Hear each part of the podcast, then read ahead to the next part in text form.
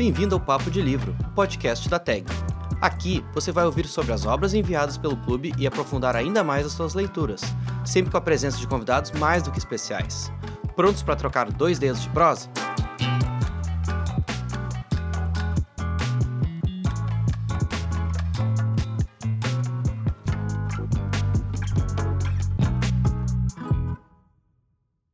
Oi, pessoal, eu sou Júlia Correa, editora da TAG, e vou apresentar o nosso podcast de hoje. Neste episódio, vamos falar sobre o livro de outubro da TAG Curadoria, Apocalipse Bebê, da escritora francesa Virginie Despentes. Publicado originalmente em 2010 e indicado ao clube por Scholastique Mukasonga, o romance gira em torno do desaparecimento de uma jovem pertencente a uma família abastada. O evento mobiliza uma dupla nada usual de investigadoras, que parte então em uma viagem de Paris a Barcelona. Entre mistério e road trip, o livro ressalta temas que vão da descoberta sexual às fragilidades da sociedade francesa contemporânea. Na visão da jornalista Mariana Soletti, que escreveu o texto de apresentação do livro para a nossa revista, o romance constitui uma sátira social densa. E é com a Mariana que nós vamos conversar no episódio de hoje. Ela é doutoranda em teoria literária na PUC do Rio Grande do Sul, com estudos que unem literatura e psicanálise. Oi, Mari, como vai? Obrigada por participar do nosso episódio de hoje. Oi, Júlia. Oi, gente. Eu que agradeço. Sempre um prazer falar sobre literatura, principalmente com vocês. Maravilha. Mari, para começar, eu queria te pedir para comentar brevemente quem é a autora. É, e, se possível, situar, né, inicialmente, assim, Apocalipse Bebê na produção dela. Como que a gente pode entender esse livro, assim, né, uh, inserido em toda a trajetória da Virginie? Bom, primeiro eu quero dizer como eu descobri a Virginie Despont, porque isso diz muito sobre a obra dela. Teve uma vez que eu fiz um curso com a Mara Moira, maravilhosa, é, sobre violência sexual na literatura. E para esse curso a gente leu a teoria King Kong. Então, de antemão, eu percebi que a Virginie Despont não era uma feminista standard, né, como a gente conhece no campo teórico trabalho dela é até bastante criticado, mas ainda assim, qualquer pessoa que lê ela percebe que tem um caráter revolucionário. Ela nasceu em Lyon, na França, e ela se relacionou por muitos anos com o Paul Preciado, né, o filósofo, na época que ele ainda se entendia como uma mulher cis. E a gente percebe quase um intertexto, né, no que o Preciado propõe com uh, uh, a literatura da Virginie. Eles são bem conhecidos na França, na academia em geral, por essa uh, teoria controversa né, a respeito da sexualidade. Ela mesma trabalhou como prostituta, trabalhou como resenhista de filmes pornô, então isso já dá uma ideia da recepção mista da obra dela e das temáticas que ela aborda. Apocalipse Bebê, ele foi publicado originalmente em 2010, ele ganhou o prêmio Renaudot, muito famoso entre a comunidade literária. Agora está sendo publicado no Brasil com vocês, né, pela tradução da gigante Natália Borges Poles, que também era da PUC. Uh, ainda é um livro relativamente recente da autora, né, ela Uh, depois da, desse livro, ela lançou uma trilogia, Vernon Subtext, em 2015, que faz muito sucesso lá na França, porque tem uma, uma adaptação para série. E antes né, de Apocalipse Bebê, ela publicou outras obras de ficção, o Baise-moi, de 1994, que eu adoro, que virou um filme super comentado né, e exaltado pela crítica underground. Uh, tem outros, né? Les Chiens Savantes, Les Jolies Choses, Teen Spirit, Trois Étoiles, Bye Bye Blonde, mas a gente sabe que ela é realmente conhecida, né, de, no âmbito global, por meio desse livro dela de caráter teórico que eu comentei, né, ensaístico, que é o Teoria King Kong. Ela traz algumas posições sobre a relação da mulher com o sexo, o estupro, a pornografia, a prostituição e a violência. Isso tem tudo a ver com a própria vivência da autora, né, nesse submundo punk rock, com o experiencialismo dela como profissional do sexo, né, como prostituta. E é isso, né? Eu acho que essa violência é, é, é até a forma como, se lida com o sexo, né, algo que poderia ser visto como promíscuo, isso é bastante retratado em Apocalipse Bebê e casa muito com a, a, a produção teórica dela, né? É, pensando aqui, Apocalipse Bebê é um livro muito difícil, né, de se classificar. A gente vê, assim, pode entender como uma narrativa de viagem, de estrada, é, como um mistério.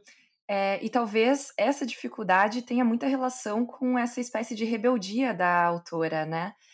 É, eu queria te perguntar, Mari, considerando a tua experiência de leitura, como foi o processo de compreensão desse livro? É, que ora parece um thriller, ora parece né, um, um romance de estrada. É, na tua visão, é possível classificar essa obra dentro das nossas caixinhas mais tradicionais da literatura? No título do, do texto que eu escrevi para a revista, tem a palavra caos. Então eu acho que lendo esse livro é um caos completo. A gente, eu acho que é um livro que tu deve ler quando tu tá num, num momento assim frenético, que tu tá quase em estado de mania, sabe? Mas é difícil, eu vou te dizer que é difícil classificar esse livro. Eu diria que ele tem características de um romance policial, né? Até porque o caráter das personagens evoca a ideia de que existe um fato novo a ser desvendado, que a gente precisa descobrir onde é que tá a Valentina, uh, com quem que ela tá, porque ela desapareceu, né, naquele momento no metrô. Senão, não precisaria existir detetive na, na, narrativa, né? Isso lembra até, eu acho, o Sherlock Holmes mesmo, né? A, a Lucy sendo o sidekick, o Poirot, e, e aí é no próprio Sherlock, né? Mas depois, claro, ele vai para um lado mais de romance de estrada, com as detetives indo ao encontro da adolescente na viagem de Paris para Barcelona, mas eu diria, assim, de certa forma, eu acho que esse romance é inclassificável, eu acho que ele é único, né? Até porque a gente pode trazer que ele é um romance social, justamente por toda essa crítica, né, é, é, satírica que existe em relação ao sistema, né, à burguesia, etc. É, pensando então assim na linguagem de Apocalipse Bebê, né? É, a gente nota essa estrutura narrativa polifônica, com uma transição de vozes né, constante assim ao longo do livro. É, eu queria saber, Mari, qual é a tua opinião sobre o resultado final dessa construção literária, né, dessas múltiplas vozes, dessas transições. É, qual o efeito disso na narrativa? Se isso foi feito de uma forma bem amarrada pela autora, se essas vozes, né, como que a gente nota as sutilezas, né, dessas transições assim. É, qual a tua opinião sobre isso?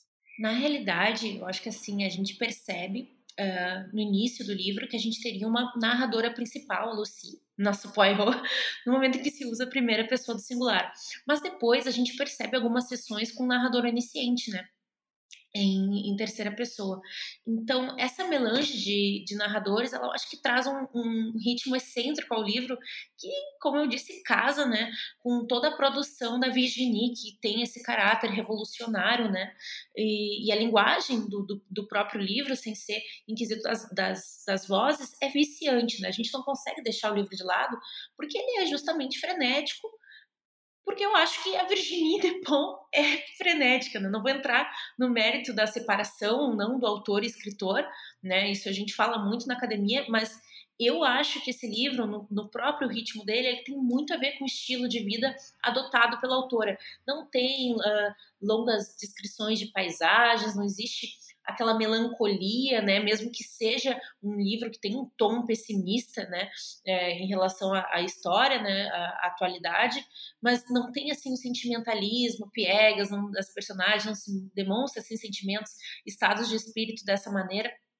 Então é tudo muito cínico e ao mesmo tempo complexo, né? Com muitas figuras de linguagem presentes no texto. Eu, eu sinto que tem uh, uma gíria que, que traz mais em, em evidência uh, um caráter jovial, né? Uh, mas eu diria que, que tudo é muito bem encaixado né, no que ela se propõe. Ela se propõe justamente ser caótica. É, e nessas uh, trajetórias de cada personagem, a gente vai notando também, às vezes, certas doses assim de drama, de humor, né? Essas oscilações assim são muito perceptíveis, né, na, na trajetória de cada uma delas. Um humor às vezes bem pesado, irônico, né? É, qual a tua avaliação assim sobre é, pensando ainda nessa questão de ritmo, né?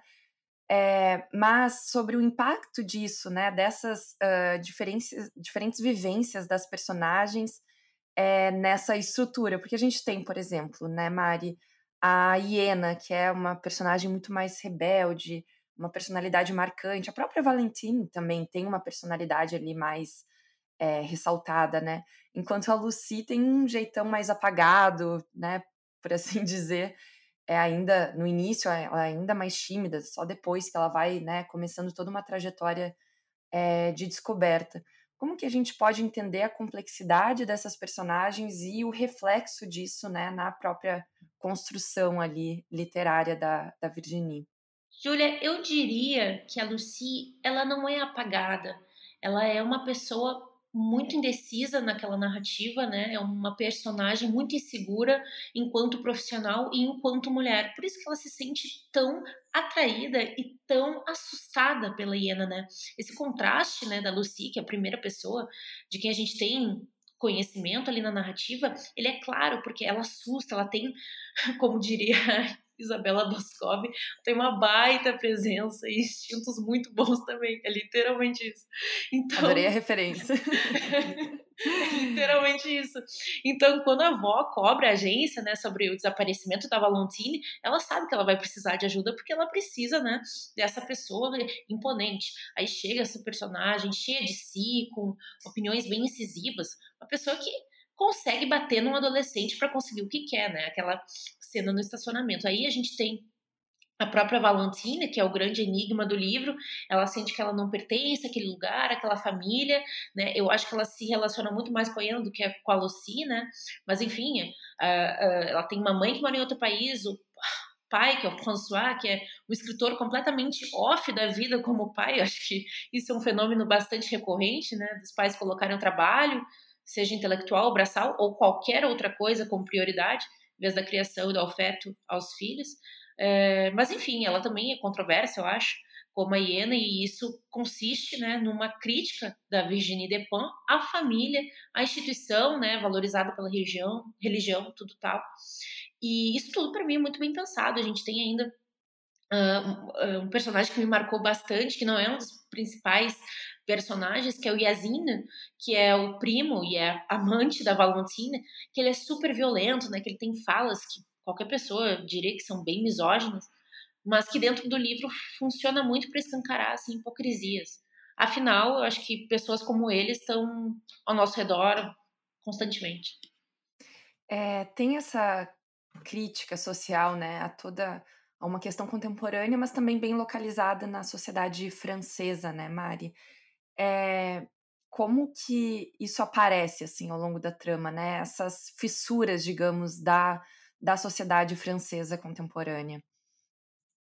Eu acho que na própria rebeldia da Valentina, uh, que chega uh, a, a, um desfecho traumático né, para alguns, mas que faz muito sentido, é, eu acho que ali que mostra a, o sentimento das pessoas mais jovens de tentar mudar né, essa situação, seja por uma maneira uh, pacífica ou seja por uma maneira mais radical que eu acho, né, na minha concepção que, como eu falei assim, a gente tenta separar o autor da escritora, algumas linhas teóricas, mas eu tenho fortes convicções de que a Virginie pensa assim, né? Ela escreveu esse livro pensando em, em, em uma solução revolucionária, né, para a sociedade ocidental, né? Então, por isso que eu entendo, de certa maneira, é o final, né, o desfecho do romance. Falando então desse desfecho, né, bombástico do, do romance. que bela é... escolha de palavra, bombástico. Melhor definição, né? É... Como que a gente pode avaliar, Mari, as simbologias? Assim, eu vou, vou trazer aqui é, um trechinho da análise crítica feita pela Tatiana Cruz para nossa revista, pela jornalista Tatiana Cruz. Ela fala: uh, ao explodir o pai, ao deixar um poema manifesto chamando para si o atentado, a adolescente acaba colocando o holofote sobre o mesmo, que ganha, depois de morto, o que nunca teve em vida. É, é curioso, né? Porque ao mesmo tempo em que tem esse ato de rebeldia, né, com toda essa crítica, de algum modo o holofote se volta para o pai mesmo depois de tudo isso e parece reforçar a dificuldade, né, de romper com esse status quo, assim, digamos, né? É... Qual é a tua avaliação, Mari, sobre essa simbologia, sobre essas contradições, assim, desse, é, final, né? Que a gente já disse que é um final muito bombástico. Eu sei que tem uma outra sessão que é dedicada a falar sobre os livros né, relacionados a, a Apocalipse Bebê, mas eu preciso dizer que essa citação e, e essa, esse pensamento ele está muito atrelado a livros como I Love Dick. Não sei se uh, alguém já ouviu falar, né, do, da, da Chris uh, Cross, e, e, é muito boa porque a gente vê isso constantemente, né? Uh, os homens ganhando o spotlight mesmo sem fazer absolutamente nada, porque ele na realidade ele era um escritor fracassado, ele escrevia uh, alucinadamente, né? Aquela coisa da hiperprodução que também eu acho que é uh, um, uma denúncia ali, né? Da, da, literatura da Virginie e ele não fazia nada de bom. Mas, como eu disse anteriormente, né, esse livro também pode ser lido como romance social, né? Então, qual é o propósito da vida das pessoas dentro da sociedade capitalista? Para Valentina, seria renunciar à burguesia, né, que, que levou ela ao extremismo, porque ela mesmo jovem, principalmente eu acho porque é jovem, ela tem a consciência primeiro do extrato social que ela pertence, né, ela é rica, da posição dela no mundo, mas ela ainda é mulher, né, e assim ela, ela tenta renunciar uh, aos seus privilégios, né, e enfim, até o, o, o fato dela ser mulher, esse peso, vamos dizer assim, não acho que tento não fazer um peso, mas é um peso, infelizmente, né, na sociedade, é, no momento que ela foge, né, no momento que ela se relaciona com esse primo misógino, no momento em que ela adentra a cena punk, que ela vai nos shows lá da, do Pânico no Teu Cu, mas o importante, eu acho que é o que acontece no final, né, esse ataque terrorista arquitetado por ela em Paris, quando ela volta de Barcelona. E ela fala, né? Eu fiz porque eu tinha que fazer, né? Fiz porque sim. Então não tem uma razão aparente, porque a nossa sociedade ela tem valores tão enraizados, né? Esses valores burgueses, capitalistas, que não tem como explicar porque ela realmente fez aquilo, né? Ninguém vai levar em conta mesmo. Vou encontrar milhares de narrativas paralelas ao que realmente aconteceu, né? Então essa raiva, para mim, essa violência que tá em todas as produções da Virginie, é um reflexo das coisas que acontecem no dia a dia e que as pessoas aceitam naturalmente por motivos variados, deliberadamente ou não, acredito que não, né? Eu acho que a gente aceita porque se a gente não aceitar, o que a gente vai fazer, né? Mas é um impulso jovial que eu acho que serve como inspiração por parte da Valon, da Valentina. Valon, eu tô íntima dela agora. Pensando, Mari, no teu foco, né, na literatura, na psicanálise, é, é possível entender o livro como um processo de elaboração de traumas da própria Lucy, porque a impressão é que dá é que, principalmente no final, né, depois desse desfecho, né, com o ato terrorista, a fuga dela, é, parece que tem uma tentativa de entender o que aconteceu, porque é tudo tão, né, aquele ritmo tão acelerado, tudo aconteceu e ela tá ali tentando elaborar esse passado dela. É, é exagero pensar desse modo? Qual é a tua avaliação sobre isso? Eu acho que não, porque esse livro me parece ser um livro muito catártico, né?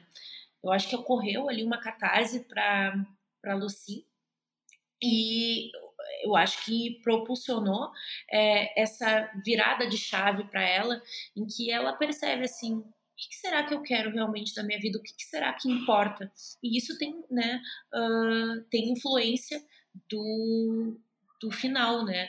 Do, dessa reflexão, eu acho, que mesmo assim, sem ser levada em conta, né?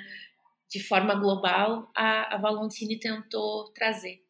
Bom, Mari, uh, para a gente ir se encaminhando então para o final da nossa conversa, é, depois dessas tuas análises tão interessantes, esses insights sobre o livro, né, muito bacanas para aprofundar essa leitura, é, eu queria te pedir indicação, né, indicações de outras obras, né, para quem gostou de Apocalipse Bebê, para quem gostou do estilo da Virginie, para quem se interessou por esse tema, né, trazido por ela nesse livro, é, quais outras obras merecem ser lidas? Eu sei que é, tu já escreveu para gente um texto super legal para a revista uh, trazendo outras autoras contemporâneas francesas, né, que merecem a nossa atenção, mas pensando um pouco, né, nessa experiência pós-leitura de Apocalipse Bebê.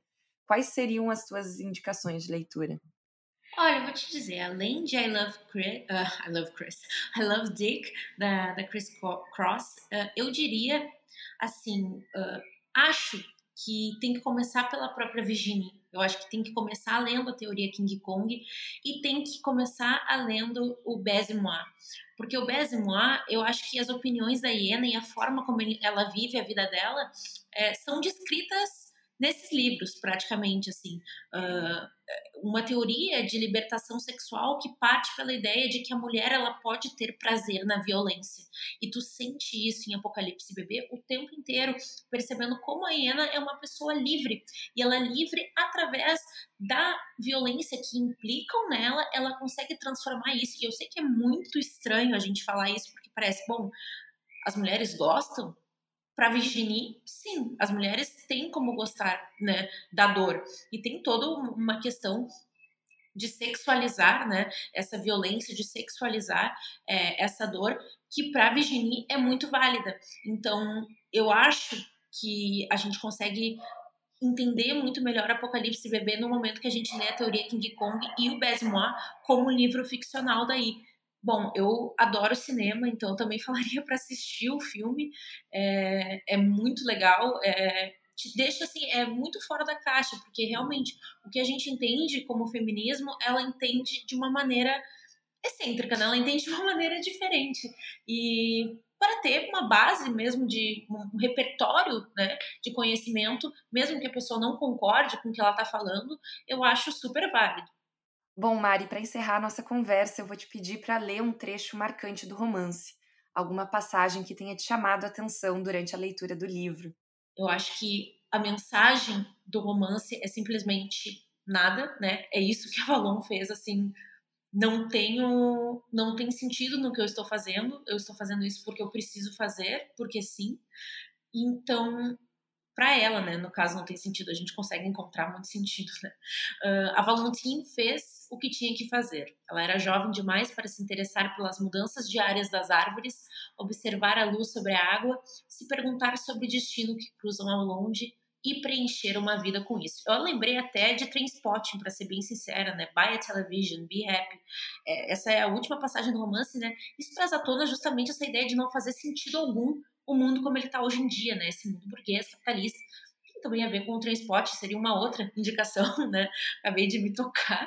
Uh, mas por isso a crítica social é, na minha opinião, muito mais forte nesse livro do que esse caráter de, de romance policial, de, de, de relato sobre viagem, mas, como eu disse, ele é inclassificável e cada uma das pessoas que lê vai ter uma opinião diferente sobre isso. Maravilha, Mari. É, eu queria te agradecer pela participação no nosso podcast, pelas tuas colaborações né, com a nossa revista. É, foi um prazer conversar contigo sobre Apocalipse Bebê. É, eu espero que a gente tenha novas conversas sobre outros livros em breve. Muito obrigada, Júlia. Muito obrigada quem está escutando e nos vemos. A plus!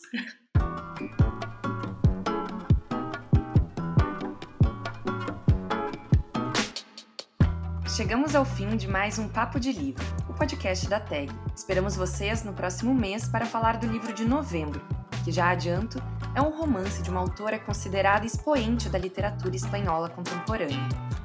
Muito obrigada pela audiência, pessoal!